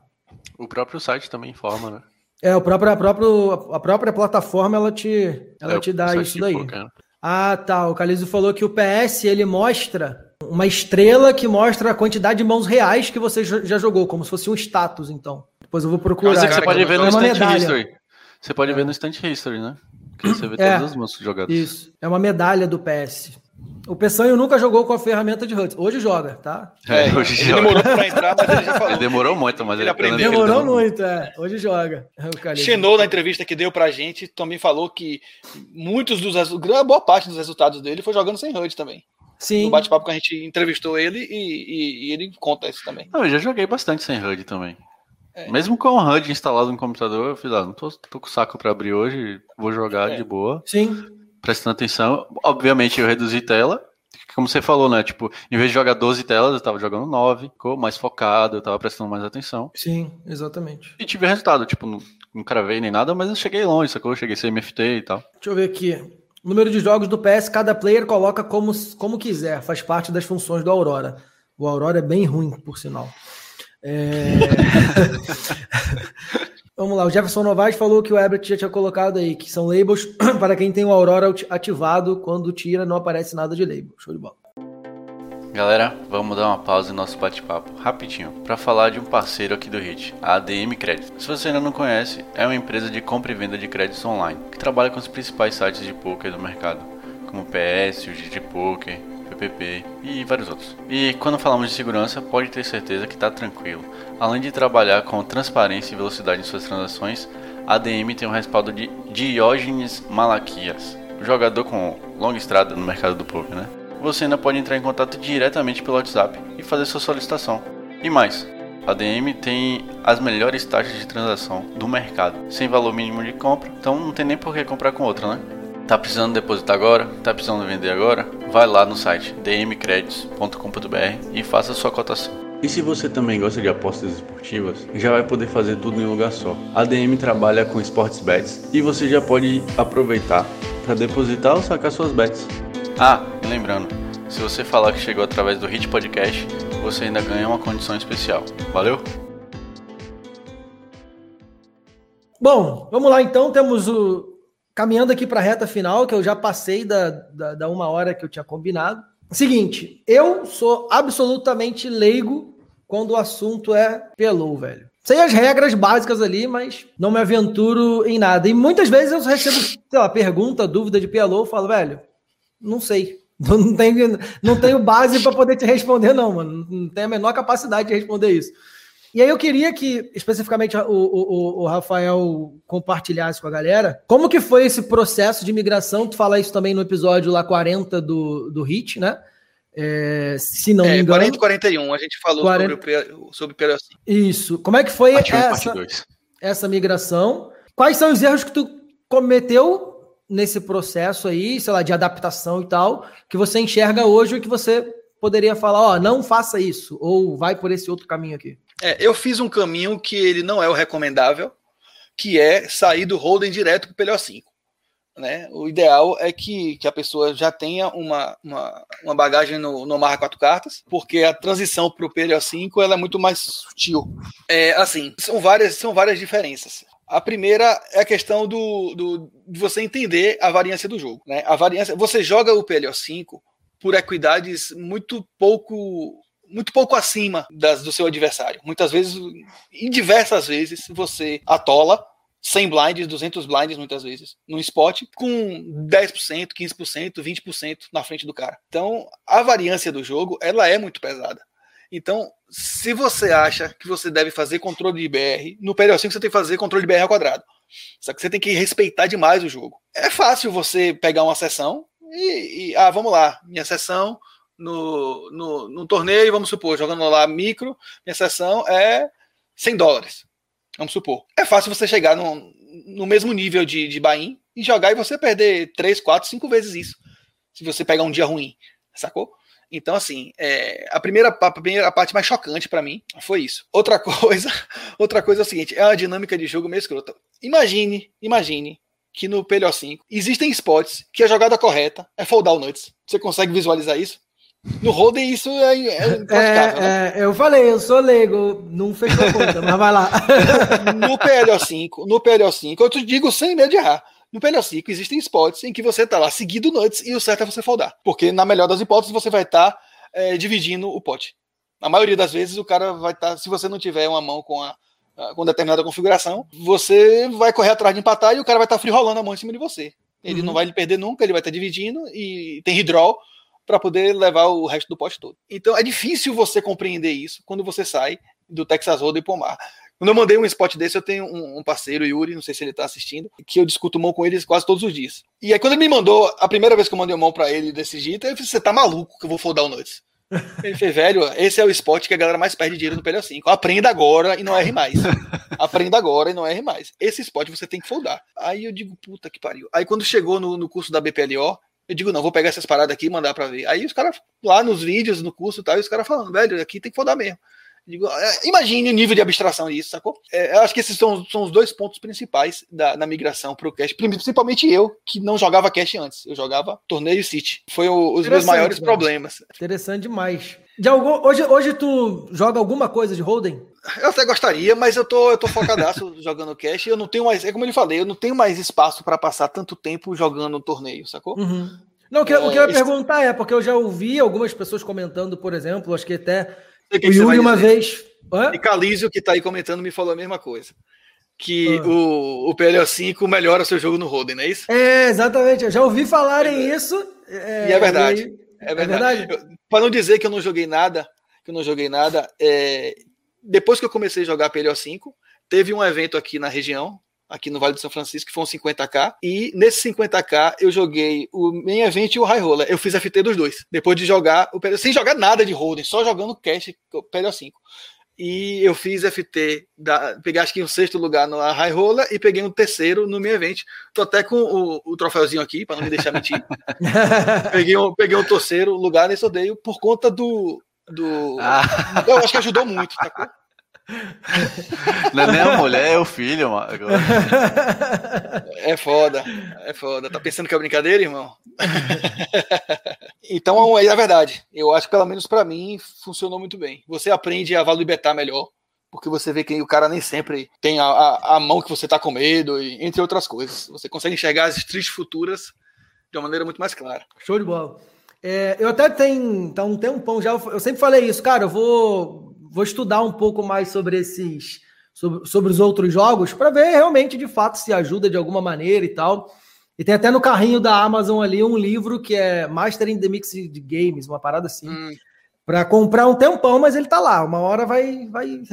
Chega aí a vender na fila. Eu vou clicar no botão ali. A gente tem um amigo, Ciro, é, que ele sabe jogar vários estilos de poker diferentes. Aí ele fala, mano, vai, estuda, tá ligado? Esses, esses estilos, porque ninguém sabe jogar. Ele Ciro, já ganhou stud, vários campeonatos de stud e tal. Porque ninguém sabe jogar. E o field é menor, né? Ciro Gomes. É, e o field é Ciro é menor. é instrutor do samba. É, eu já, já ouvi isso também, de que tipo, o jogo é, é, é mais fácil. Você tá usando, procurando um entre aspas, oceano azul ali dentro do poker, é. um deles pode é, ser um dos motivos, se dedica um dos motivos de eu ter migrado também Talvez foi esse. Eu, eu, eu, percebia no PLO5, ainda mais sem solver, porque não tem solver para PLO5 ainda, um, um, um, spot muito grande, sacou? Porque é, eu já não tenho o Ed, eu imagino que quase ninguém que, que jogou há muito tempo atrás, nem você, nem outros profissionais, tenha o Ed que tinha antes no Holden, porque o field, de maneira geral, está amadurecendo. E no PLO5 você vê cada, cada loucura que o povo tá ali jogando Holden com cinco cartas, sacou? Eu acho que esse foi um dos pontos também que me ajudou bastante a, a decidir migrar para o PLO5. Show de bola. E a prova disso, que o Carlos falou, o Mojave tá aí, né? Se ajuda ou não, a gente não sabe, mas é. que. É. o é. Herbert, cash pelo 5 é bom demais, só é ruim quando perde. o que é bom quando perde, pelo amor de Deus? É, é quando que é bom? Até no Paroímpa, porra. Esse podcast Paladinho deveria ter todo dia. Show de bola. Cara, e aí, a última. A penúltima questão que eu quero trazer aqui é o seguinte: episódio, o último episódio foi 42 ainda, né? Que foi o Vendedor de Luizão. Foi. Tá para sair o próximo aí, se tudo der certo, no início da semana que vem. Boa. Sugiro, inclusive, que maratonem o, o, podcast, não só esse último, como todos os outros episódios. Tem muitos é, antigos que são atuais ainda. Então, tu vai conseguir identificar várias coisas lá que tu pode usar até hoje. Inclusive o, o, o, o episódio dos fiches, né? Do... Coisa Esse, de com certeza, coisa de é. fiche, é. Eu, eu, fiz uma live um dia, um dia aqui também falando sobre, sobre isso, sobre os principais leaks de quem está começando. E, o, e aí depois os comentários, porra, essa live foi feita para mim, velho. tipo, eu, tô, eu, sou, eu, eu, come, eu faço tudo isso aí que tu tá falando, tá Eu já vou pedir desculpa antecipadamente se eu acertei em alguém lá no episódio, viu? já pede desculpa, tá certo. É. Então, assim, eu vou fazer a pergunta e quem depois tiver curiosidade em lá ouvir, não curiosidade, porque vai ouvir, é uma ordem, né? É, Mandou. O que é que pode ser feito em entre aspas, né? Talvez, sei lá, pela comunidade, pelo próprio jogador em si. Eu não, não vejo assim nenhuma culpa do cara, tipo, ah, é... eu, eu, sempre falo aqui que no Instagram todo mundo tá tá na forra, ninguém tá no ferro no Instagram, né? No Instagram é... todo mundo ganha dinheiro no jogo. Então, o que, que poderia ser feito para que essa diminuísse talvez essa ideia do poker, porque Cara, todo dia chega aqui, pô, Gabriel, não tô há anos no poker, não ganhei dinheiro ainda e tal. Eu falo, cara, tu não vai ganhar. O poker não dá dinheiro para ninguém, né? Se desse dinheiro, todo mundo. Tem que ralar, irmão. Exatamente. Mas em termos dessa ilusão do. do, do... para quem tá começando, saber exatamente de fato onde tá pisando, o que poderia ser feito? Uma sugestão, sei lá. No, no próprio episódio a gente comenta sobre isso. Eu falei de um amigo nosso, que é o Rick. Ele posta muito o dia a dia dele, sabe? De poker, assim, de grind. Uhum. De vários. De várias CMFT que ele chega lá, chega perto e não consegue, tá ligado? Que termina o dia meio, digamos assim, na forra. Mas ele não fala que. Ou na forra o quê? No ferro. Mas ele não fala, ah, terminei no ferro. Mas ele mostra, pô, a gente chegou, ralou aqui, isso aqui, mas não conseguiu. Então ele mostra bastante. Eu acho que essa era uma forma bem interessante pro player, né? Mostrar... Mostrar o bastidor, né? Exatamente, mostrar como é o dia a dia, sabe? Tipo assim, pô, não, não é só vida boa, não é só curtição. A é gente é também rala, a gente também. É isso. A é gente ele rala mesmo. muito. A gente rala muito, a gente apanha pra caralho, mas a gente tá aí, sacou? Continua batalhando, que a gente sabe que uma hora vai vir a forra, que uma hora a gente vai ficar bem. E aí, eu não sei qual é o contato, o Insta dele isso. e tal, mas já fica aí a sugestão. Procurem aí, Rick. a gente procurou até, a gente falou no episódio e procurou na sequência e não encontrou mais. Eu não, não sei qual Puts, foi o caso. Mas, Deixa eu dar uma então... aqui, mas eu acho que ele. Então, esquece, é engraçado turma, mas... a gente fala desses caras, esses caras jogaram tudo no, no background, do, no underground com a gente, né, Murilão? Lá em Salvador, Sim, jogando em, em playground jogava... de prédio, cara. Quando a gente começou a jogar, a gente jogava junto. Os caras estão tudo monstro aí no, no, no Forbet, no samba. É legal demais de ver. É, e eu acho que tem que ser muito disso também. E eu acho que tem uma outra coisa de, de realmente falar da, da, da, da, porra, da realidade mesmo, de fato, que é. Na live com, com o Igor que a gente fez aqui também, a gente falou bastante sobre isso, sobre essa parada de resultado, do cara chegar e achar que o poker vai mudar a vida dele, vai ficar ganhar muita grana e tal. E a ideia, o que eu acho mesmo que pode mudar é educar o field, né? Educar a comunidade, os jogadores, de falar que não é bem assim, de que o poker não vai te, te tornar milionário, rico, tu não vai forrar. Pode acontecer. Só tem aquela coisa, né? Por exemplo, o cara vai vender uma escola de poker. Ele não vai dizer para você, chegar para você e vai fazer uma divulgação, uma propaganda dizendo: Ó, oh, vem estudar aqui com a gente que você vai perder dinheiro. É, é, é, ele vai falar que você tem que ganhar dinheiro. Hoje, é inclusive, me né? mandaram uma, uma, uma mensagem no, lá no direct do Instagram. Pô, cara, do, do Instagram. Pô, cara, eu tô jogando City é, mas eu tô, pô, tô afim de, de comprar aí o curso e tal, não sei o quê. Isso vai aumentar a, a, a minha lucratividade? Eu falei, pode aumentar, mas eu não, eu não vou garantir, ó, compra o curso que tu vai ganhar dinheiro. Não é. vou fazer isso. Entre uma coisa e outra existe um abismo ali que pode fazer com que você ganhe dinheiro ou não, né? Falando, falando quando assim, você procura um coach, você tá procurando mais é melhorar seu jogo, tá ligado? E, consequentemente, Inclusive, a gente tem um episódio, episódio 15, Pequenos Coaches, Grandes Negócios, ouçam também, né? Aproveitando o tema. É. Para não perder, se levantar a bola, tem que chutar, né? Sim, falando um pouquinho desse, desse tema aí, falando, pensando assim nos players, do, nos players que eu digo em todos os, os as pessoas envolvidas com o poker, especialmente no Brasil. Eu tenho um, um, um raciocínio que é o seguinte: eu acho que todo mundo tem algo a ensinar. Todo mundo sabe alguma coisa, né? O cara não precisa ser o maior especialista do mundo para poder se propor a explicar algo, ensinar algo para alguém. Vou dar um exemplo. Essa semana, um tempo atrás, eu descobri um, um, canal de um cara no YouTube. O nome do cara é Mumu Poker. Ele tá mostrando lá o PLO5 que ele tá jogando também. Então, eu procurando conteúdo sobre o PLO5 e encontrei o dele. Ele é um jogador extraordinário? Não, não é. Mas ele é um cara, se mostra lucrativo, jogando lá o 51, não sei se um 2 já. Mas enfim, ele tem várias lives e vários desafios na 51. Eu acho extremamente válido, sacou? É extremamente válido. A gente tem que valorizar e quem estiver disposto a fazer isso, eu acho muito legal também você tá disseminando conhecimento. Se o, o cara que joga 10, 010, 020 não vai querer jogar na 51, então esse cara da 51, ele tem algo a agregar para aquela galera que joga 10, 20 ou 20, 40, por exemplo. Entendeu? Claro que é, o conteúdo para um 5, 10 é, é outro, né? É um outro nível e se o cara tá perto de chegar lá, talvez não seja para o ideal consumir esse conteúdo dele. Mas ele tem muito a agregar para muitas pessoas. Entendeu? E eu acho que a ideia é essa. Essa também foi a nossa filosofia no, no, no HIT a gente no HIT não, não que a gente tenha a ideia de ensinar nada a ninguém. A gente não, a ideia do HIT não é essa. A gente não tá lá para ensinar as pessoas a jogarem poker. A gente até tem alguns episódios que a gente fala um pouco mais de técnica e tudo mais. Né? A gente fez um episódio recentemente, não recentemente, mas é, dos mais recentes, falando sobre blefe, né, tudo que tem por trás de um blefe, mas não é o hábito, a ideia da gente lá é falar de pouco, né, de maneira geral, né, mas assim, todo mundo tem algo a ensinar, coach, eu né? acho, é, não, a ideia não é ensinar, a ideia é, é conversar e bater um papo sobre as coisas que, que giram ao entorno do mundo do pouco, e, mas assim, suponha que a gente quisesse fazer um, criar um canal como você faz ou como outras pessoas fazem, eu acho que seria válido. A gente, a gente fica muito naquela de, de, de criticar as pessoas ao invés de valorizar o trabalho que essa galera devia, devia merecer receber os elogios. Então, eu acho que uma mensagem geral é essa: é de se você entende um pouquinho de alguma coisa no ramo do poker, se propõe a mostrar para alguém, faça um podcast, crie um canal, sei lá, faça uma live de vez em quando, atrai a galera para discutir com você. Eu acho que é sempre válido. Sempre vai ter alguém que vai consumir o seu conteúdo e vai ser ajudado com aquele material que você está disponibilizando. Eu, eu acho que isso, isso é importante falar também. Eu acho que primeiro o eu, eu entendo o canal aqui como um facilitador para o cara que está começando, tá ligado? O cara pode Sim. consumir vários outros conteúdos, mas talvez, sei lá, a, a forma como eu falo, ele entende que não entende de uma outra maneira e tal, enfim. Acho muito isso. E uma outra coisa que, que eu. Que, e agora fugiu o que eu ia falar, mas depois eu lembro. Porra, tava, eu tava, enquanto, você tava falando, você tava falando aqui, eu falei, pô, vou compar, é, Tem que botar um papel e caneta anotar. Agora fugiu. Esquece.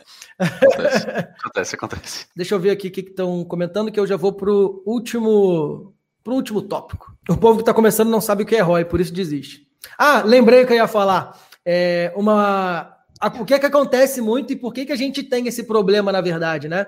É porque o discurso mais fácil, ele é o mais aceito. O discurso difícil, e tudo, e tudo. o cara vai, é, é o, o, cara vai falar, puta, peraí, peraí, como, como assim eu vou comprar teu curso e não vou ganhar dinheiro? Pô, peraí, tá maluco? É. Não faz sentido nenhum isso, né? É. Então o discurso é o discurso fácil de que ah não, pô, compra aqui que eu vou te transformar, enfim, esse é. provavelmente tem mais coisa, mas é meio que que uma irresponsabilidade, talvez vou chamar assim, mas enfim. É, a gente falou disso no 42 um bocado, né? Não existe, não existe fórmula mágica, não. Se dedicar um bocado. Fácil não vai vir, pode ter certeza. É longo prazo. É longo prazo. Bota a culpa no longo prazo. é. Mas as escolas do Instagram são foda. Todo esporte é assim, não tem um P. Um Pelé é o Pelé. Um Pelé, um é, é. Um Pelé e o Maradona a cada esquina. Isso muito esquece. Boa. É, pois é, é isso aí. Exatamente. Santos Antônio, como vem convencer a família que o poker não é um jogo de azar? Falamos isso daqui lá no início, depois tu arrasta aí o. Episódio 9, pro... episódio 9 do Hit. É, início da live e episódio 9 do Hit. O Marco Arruda da vida tá aí. O cara tem trocentos e chegou três. Então, assim, não muda o jogo. Ninguém manja mais daquele field que ele, exatamente. Poker é uma empresa, as vantagens são para os melhores administradores de BR. Exatamente. Rafael Pimenta falou muito isso daí. Vamos falar de cavalos? Eu não sou profissional, mas tentei ser há um tempo. Só que senti muita falta de vida social, insônia e ansiedade.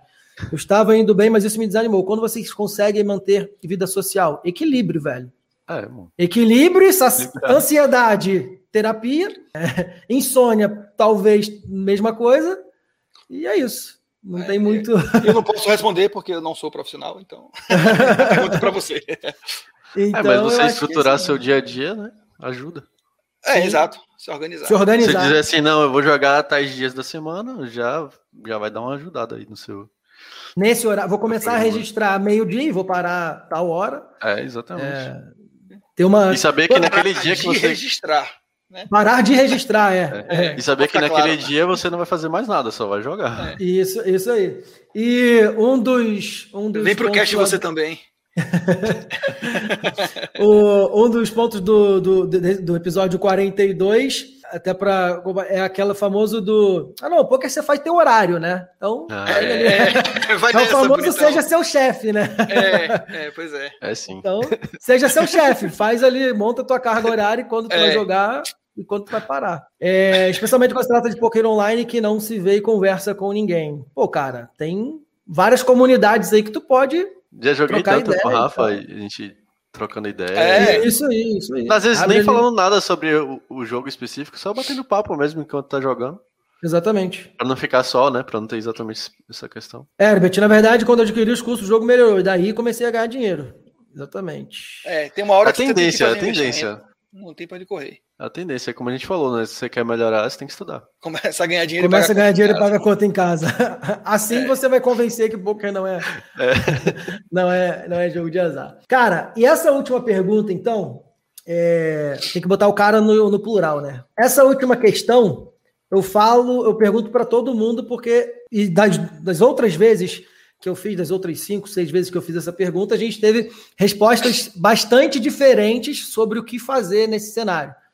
E o cenário é o seguinte: imagine que eu tire tudo de vocês aí. Não tudo, vai, mas, porra, toda, todo, todo o contato que vocês têm do poker, coloque vocês no dia em que vocês tiveram o primeiro contato com o poker, mas vocês não têm o conhecimento, vocês não têm nada do que tem hoje. Mas você tem, sei lá, o, o a sabedoria do, ao, ao, longo do tempo que vocês conseguiram conquistar. O que, que vocês fariam se estivessem começando a jogar poker hoje? Você não tem um real, você não tem nada. Tem recursos limitados ali. Tem recursos limitados. Vamos supor que teu BR é, sei lá, 50 dólares, 20 dólares ali. Hum. Tu, sei lá, tem uma rotina de trabalho e tal. O que, que você faria? Que organização tu teria para começar a jogar poker e aumentar suas chances de ser lucrativo? Basicamente da forma que eu comecei, né? E acho que o Rafa começou também. Eu comecei estudando pelo Poker Strategy, eu também, eu também. Há quantos anos atrás. Uhum. É, Tem uns artigos legais grana, ali para quem começa. E, né, e, com essa grana, eles, eles é, indicam muito você jogar ou cash ou City Go, principalmente quando você tem pouco tempo disponível, né? Você chega em casa do trabalho e vai ter três horas para jogar, foca num, uma parada que demanda menos tempo. E aí foi isso. Eu, eu, eu foquei muito mais no City Go na época e fui crescendo o meu BR a partir disso, sacou? E fui, obviamente, estudando. Eu me dedicava a estudar e jogar, sacou? Aí fazia isso. Eu, eu, eu aproveitava meu horário de almoço para dar uma estudada e aí chegava de noite eu jogava um City Golzinho. Depois de um tempo foi aumentando as telas e foi melhorando o jogo, né? Eu acho que é quase unanimidade, talvez, de começar pelo City, né? Acho que é, seria quase Quando você tá com quando você tá com a grana apertada e tem pouco tempo, eu acho que é melhor. Eu acho o melhor eu, caminho. Eu também. É eu, eu, eu, eu, sou muito suspeito porque eu não sou muito fã de cash, sacou? eu também não, também não. Mas o cash não é, não é ideal para quem tá começando. O cash vai lhe exigir muitas ferramentas. O ideal, de fato, é você. É... Bom, o ideal é, é muita cagação de regra dizer, eu dizer qual é, é o ideal, né? Mas enfim, ao meu ver, o ideal é de fato começar com cash game. Se eu tenho um recurso limitado lá, 50 dólares, 30 dólares, é jogar sitting goal de 9 pessoas de 25 centavos. Sacou? Vai começar ali, vai fazer CBR, vai virar 100, vai virar 200. Quando virar 200, você vai jogar 50 centavos, e vai virar 400, você vai jogar um dólar, né? E aí, aos poucos, ao invés de você aumentar uh, o buy-in, você aumenta o tamanho do field, em vez de você jogar 9 players, você vai jogar 18, você vai jogar 45, e aí aumentou o BR, mantém o de 45, sobe o buy-in, e você vai fazendo essa administração. Eu acho que essa é a maneira ideal. Foi assim que eu fiz, né? E outra, dinheiro do BR é dinheiro do BR. Não use ele. Né? Se você Sim. de fato quer ir crescendo, escalando os limites, você tem que segurar ele e deixar para sacar só lá na frente e de uma maneira muito controlada. A gente vai falar disso falei... num, num, episódio bem breve. Boa, eu falei disso também numa das últimas lives, e uma, uma, uma, uma, parada que eu gosto de deixar claro também é que nesse início, cara, tu tá começando, ser conservador não é demérito nenhum, muito pelo contrário. Tu tem não. que ser mais conservador mesmo. Quando você tiver experiência lá na frente, aí tu assume teus riscos ali. É como o Rafa falou, por exemplo, ele botou não sei se você reparou nele falando, mas ele botou um controle de BR de, gigantesco. É, é, 50 tipo, centes para Quando você chegar dólares. com 400 dólares, você joga de um dólar, é, sacou? É, eu botei isso. de propósito para cima, assim. É. Isso aí. Porque é, como você, como você não tem experiência, você, é, é muito provável que você vai perder mais, né? Então é importante realmente você ter esse controle mais. E veja aquela, eu falei, eu falei especificamente nove players, porque para você diminuir a variância e você chegar Também mais no, no, nos três premiados, né? E quando você aumenta para 18, são quatro premiados, mas já vai cair mais gente. Então, cada vez que você. Né? Cada vez que você aumenta o buy ou aumenta o tamanho do field, você está aumentando a sua variância. É jogar bem controladinho mesmo para diminuir essa variância e, e conseguir ir escalando. E se a ideia é migrar depois para MTT, esses sites eles só vão te ajudar a vivenciar cenários importantes ali, bolha, FT, Exato. heads up, né? Enfim, spots ali que você vai se... ter que estudar de ICM. E esse cara que está começando, hipoteticamente, que você falou, ele não pode se iludir. Ah, é, uma, é chato pra caralho jogar 25 centavos de dólar. Se você não bate o 25 centavos de dólar, você não vai bater um dólar, você não vai bater dois, você não vai bater Sim, três. Não adianta. Não, não adianta. Você não vai. É chato, mas é necessário, é igual usar é máscara. Né? É, exatamente. é. é isso aí. Exatamente isso aí. É isso aí. Então não se iluda. Show de bola. Tem que começar por baixo. Tem que tirar a zica, rapaz. Pagar cachaça e churrasco pro amigo. Aí sim. Eu achei que isso aí foi direcionado, viu, Rafa? É, deixa ele. Eu vou, vou, vou conversar com ele depois. Boa, boa. Comecei assim, saí de 5 para 100. Porra, saí de 5 para 100, jogando 5 0 25. É isso aí. 50, agora eu jogo para um time. É isso aí, velho. Massa. É. Isso aí. E daqui a pouco. É a fórmula que deu certo para muita gente, né? Exatamente. O Herbert, colocar um pouco como trabalho e assim você coloca seu dia de folga, você joga jogar para time, você acaba não ficando sozinho. Tem uma, uma parada interessante quando eu comecei, joguei lá em 2011 e tal, e aí tinha aquele depois de 2012, 13 ali, Tava tendo aquela, aquela, aqueles grupos de, do Akari Team Micro, que ia para lá pro QG, ficava ali 30 dias, 40 dias ali. E eu falei, cara, eu vou, vou para essa porra. Eu vou. Aí mandei uma, mandei duas, mandei três, mandei quatro, mandei cinco. Acho que na sexta eu consegui uma entrevista e na sexta eu, eu consegui entrar. Aí, tipo, só que antes disso, aí onde, né, como que começa ali e tal, eu falei, velho, eu vou consumir todo o conteúdo que tiver, vou jogar baratinho aqui mas eu vou jogar o máximo que eu puder para o cara ver que, porra, ó, esse garoto aqui tá. Pô, tem, ele tem um volume é. desse. É. Mas que seja pouco, ele tem um volume e está se dedicando a isso daqui. Está se dedicando, é importante. Aí eu trabalhava numa consultoria de TI, a gente desenvolvia, é, prestava serviço pro, pro Itaú e tal, enfim. Programava em COBOL, para vocês terem ideia. Ah, caralho. O que, que é isso aí? É, eu e sei, velho. E é um é. negócio é linguagem de programação para é. tiozão. É. e aí, na, na, empresa da consultoria que eu trabalhava, tipo, sei lá, desenvolvi uma documentação lá pô, de teste. E aí eles tinham lá uma forma de pagamento lá que era como se fosse uma, uns direitos autorais pela documentação que ia para o banco ou pelo código, ou assim. E aí isso gerava pontos ali numa plataforma que eles tinham de recompensa dentro da própria empresa. Hum. E aí eu, eu comprava liquidificador, uma porrada de coisa lá. Eu falei, velho, eu vou digitar poker aqui nessa porra para ver o que que tem. Aí eu digitei, velho, eu falei, caralho, tinha mais de 15 livros, velho. Lá eu falei, vou trocar todos os pontos agora por livro aqui. Aí eu comprei lá uns oito livros de pôquer, um livro de heads up, livro do Colin Moshman, livro de uma porrada de gente. Falei, vou começar a ler. Vou começar a ler. Aí eu lia, resumia e passava pro meu primo. Aí meu primo sempre ganhou mais do que eu, mas ele não lia nada. e aí eu lia. Eu Você já tava mastigado para ele, né? eu fazia serviço sujo. Então, isso foi, era engraçado. Aí depois eu entrei para a Caritime, Steel e tal, e aí E aí foi. É, é. É, bom, estamos encerrando agora, uma hora e 33. O Lucivaldo mandou qual o perfil de jogador que os times de poker mais selecionam. Cara, eu acho que aqueles caras né? que têm consistência, tem volume ali, e obviamente minimamente lucrativo, talvez, mas assim, você ter uma ideia, no Acaritim, na turma que eu entrei, entrou um cara, gente boníssima demais, até o Ícaro, que nem conta no PS ele tinha, velho. Ele era banido no PS. Olha. e aí eu acho que ele entrou com um nick de um amigo, mas que ele jogava na conta dele. Olha a viagem da parada. Velho. É. Então, o, o que os times selecionam é, acho que é regularidade, é, ou se você tiver uma boa lábia, né? tem que ter a disponibilidade. Se você não tiver disponibilidade, disponibilidade sem tempo, tu não vai entrar. É. Inclusive, eu digo a você, Baruf fala aqui pro time dele lá, é, ele nem quer o cara pronto, muitas vezes ele quer o cara verdinho mesmo para poder ele moldar, porque o cara pronto às vezes vem cheio de cheio vício. de vício, né? É, então ele gosta de moldar mesmo a galera e seguir, parece, né? Parece um primo meu que dirigia desde os 14 anos de idade, fez nove provas para tirar a habilitação, foi reprovado nas nove. Tinha é. que entrava no carro lá, não botava cinto, não ajeitava retrovisor, é. enfim, é isso. Bom, para a gente finalizar então, é, duas coisas, já que a gente falou de podcast do HIT, o link, turma, tá aqui na descrição do vídeo, clica aqui depois, vai lá maratonar é, o podcast. E eu queria outros podcasts aí, que não seja nem de poker. O que, que vocês ouvem? Deixa eu abrir aqui. Primo Rico? Deixa eu abrir aqui minha lista, porque a lista é Rico, é grande. Primo Rico? Sim, Primo Rico. Primo Rico é um bom. Eu tô com medo de. Eu tô com medo de indicar, indicar podcast de política aqui e os caras não Ah, mas o que eu vou indicar depois. é, então fica tranquilo. eu tô com medo de a galera correr por causa ah, disso. Ah, tem, tem um podcast bem legal que se chama Mamilos. É um podcast Ouço jornalístico. Também. Um, um dos episódios também. mais legais que eu ouvi recentemente foi do Mamilos. Muito bom, muito bom. E eu muito tenho um, um, legal também, a gente falou bastante de bankroll, segurança e tal. Tem o ah. Boletos da Nath Finanças, é bem legal também. Ah. Então, é? pode. A Nath também é massa. Pode eu assisto lá. no YouTube, eu assisto mais no YouTube. É, tem. É. Só botar lá no Spotify também que acha facinho. Conteúdo bem apesar rápido. de uhum. Apesar de todas as ressalvas com com a Globo. Eu gosto muito do podcast O Assunto. Deixa eu ver o que mais aqui.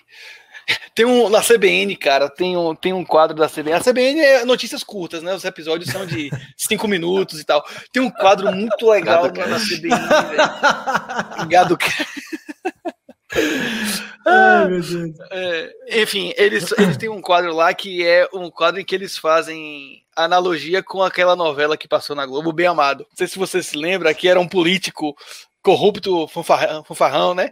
E aí eles pegam os, os trechos de falas de políticos de hoje e mostram o bem amado que é antigão, assim, tem 25 anos, iguais, idênticos, pô, idênticos as, as frases, o, o, jeito de colocar as coisas é muito engraçado. Gosto muito da CBN também. Show de bola. Então aí fica aí, turma, ó, a sugestão... Eu indicar uns 20, mas eu não vou fazer isso não. Para quem gosta de futebol e é do Nordeste, tem o podcast 45 minutos, gosto muito também. É, Rafa, muito reviews, eu não sou tão... Boa. Para quem, gosta, pra quem gosta de futebol raiz, também tem o Na Bancada. Fala sobre hum. torcidas e tal. Bem legal. Inclusive, eu acho que é um.